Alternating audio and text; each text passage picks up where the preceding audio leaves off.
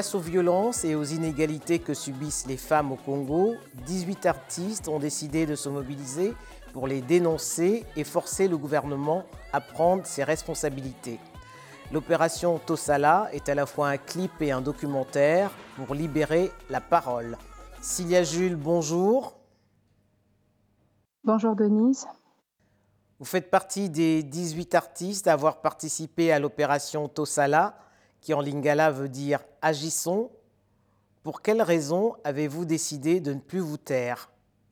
Simplement parce que euh, je suis une femme d'abord et aussi euh, une femme engagée et je défends euh, les causes des femmes dans ce que je fais, donc à travers la musique, dans la peinture aussi, parce que je fais beaucoup d'œuvres où je peins les violences faites aux femmes, les douleurs, à travers le réalisme et l'abstrait.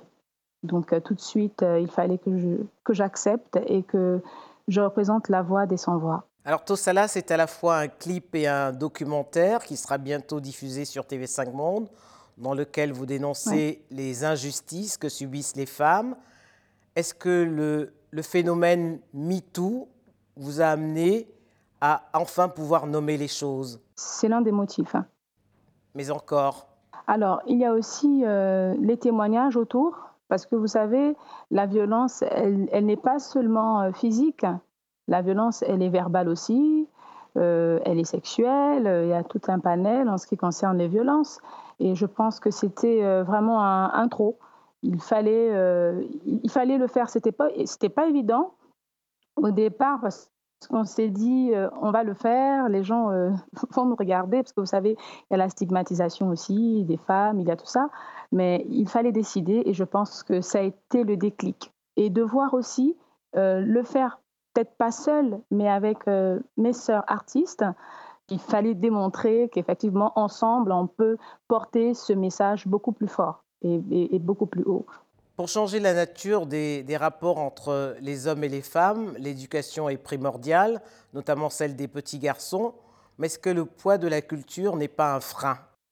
Le poids de la culture est un gros frein parce que encore aujourd'hui, euh, on encourage les garçons à aller à l'école, mais pas les filles.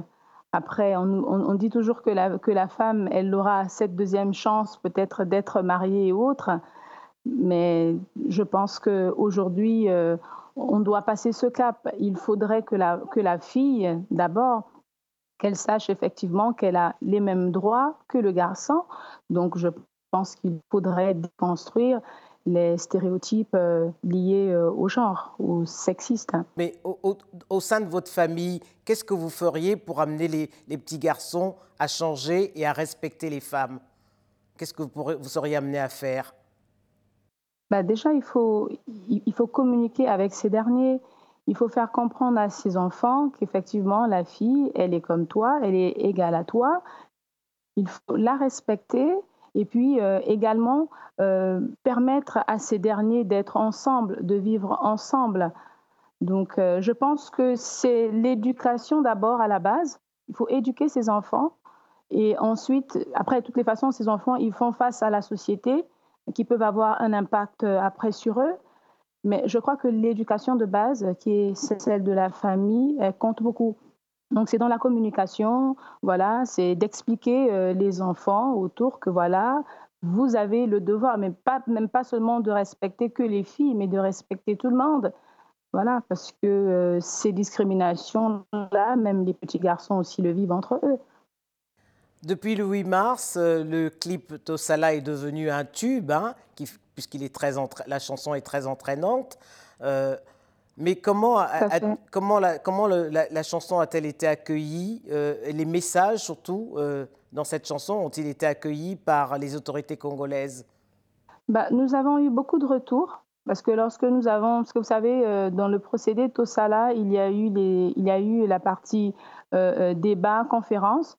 Donc, il y a eu beaucoup de réactions au niveau de la population, parce qu'il y avait, plutôt en faisant la sensibilisation, il y avait des informations que les femmes n'avaient pas. Elles ne savaient pas, par exemple, qu'il existait des violences verbales, d'accord? Que juger quelqu'un est une violence euh, verbale, d'accord? Qui peut à la base avoir un impact la personne et détruire euh, sa vie. Donc, euh, on a eu des réactions déjà de la population. Euh, ça poussait, même à la fin des débats, certaines femmes venir témoigner, nous dire effectivement ce qu'elles vivaient. Et également, en ce qui concerne les pouvoirs publics, nous avons eu beaucoup de, de, retours et nous pensons que très bientôt, ces pouvoirs nous recevront afin que nous puissions aller jusqu'au bout. Donc, je pense que l'impact a été positif. Et nous y croyons parce que nous sommes optimistes et je pense qu'il y aura, je pense que les choses vont se faire. Et quel regard vous portez, Cilia Jules, sur euh, le statut de la femme congolaise? Alors, il est vrai que l'article 17 de la Constitution euh, adoptée en 2015 euh, prévoit et stipule que la femme a les mêmes droits que l'homme. D'accord? Mais toutefois, dans la pratique, nous voyons que ces discriminations subsistent. Je peux illustrer le droit coutumier, le droit de la famille, le droit pénal.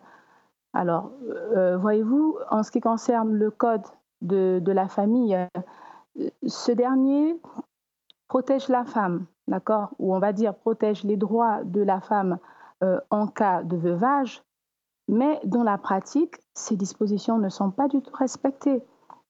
Lorsque cette dernière perd son époux, très souvent, la femme perd ses droits d'héritage. Et euh, de facto, on voit euh, cette dernière expulsée de son domicile conjugal, voire avec les enfants. Donc on peut dire que la situation euh, perdure. Je peux également prendre le cas de la dot. Les dispositions prévoient une somme en ce qui concerne la dot, mais dans la pratique, on a l'impression d'assister à une vente, parce que le montant aujourd'hui est versé en fonction de l'instruction de la femme.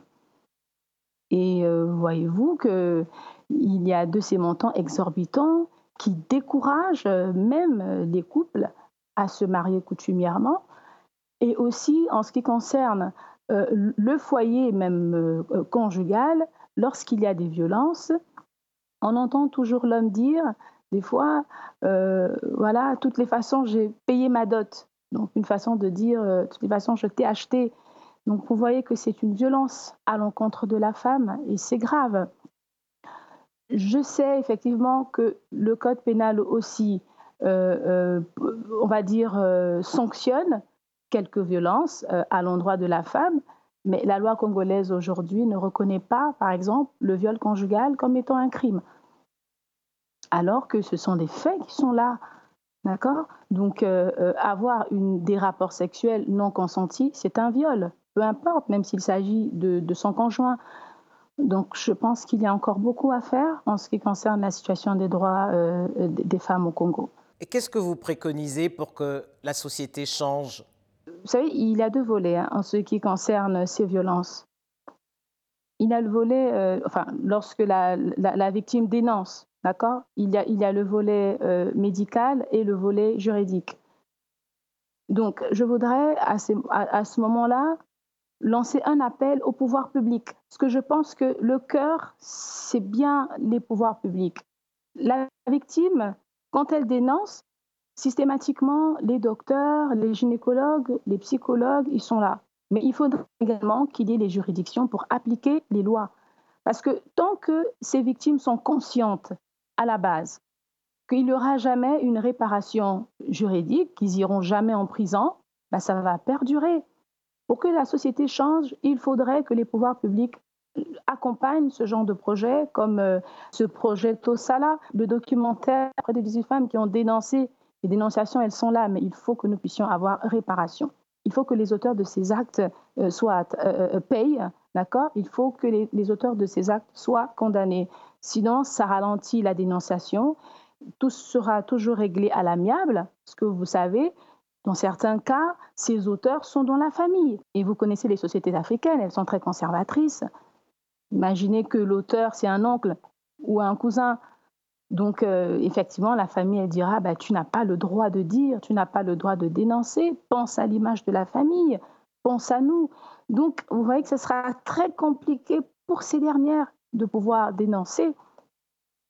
Déjà, médicalement, c'est cher parce que il y a les gynécologues qui sont là, il y a les psychologues, il faut payer.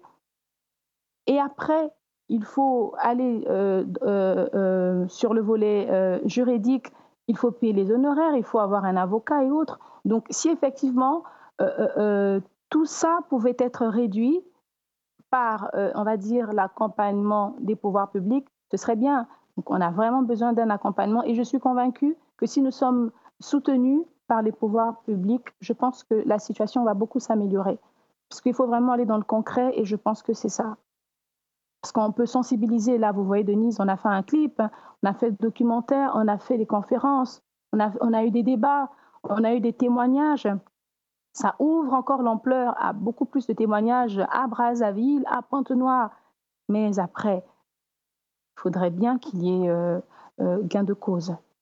Sylvia Jules, le 8 mars dernier, on a célébré la centième euh, journée internationale des droits des femmes. Quel est votre souhait?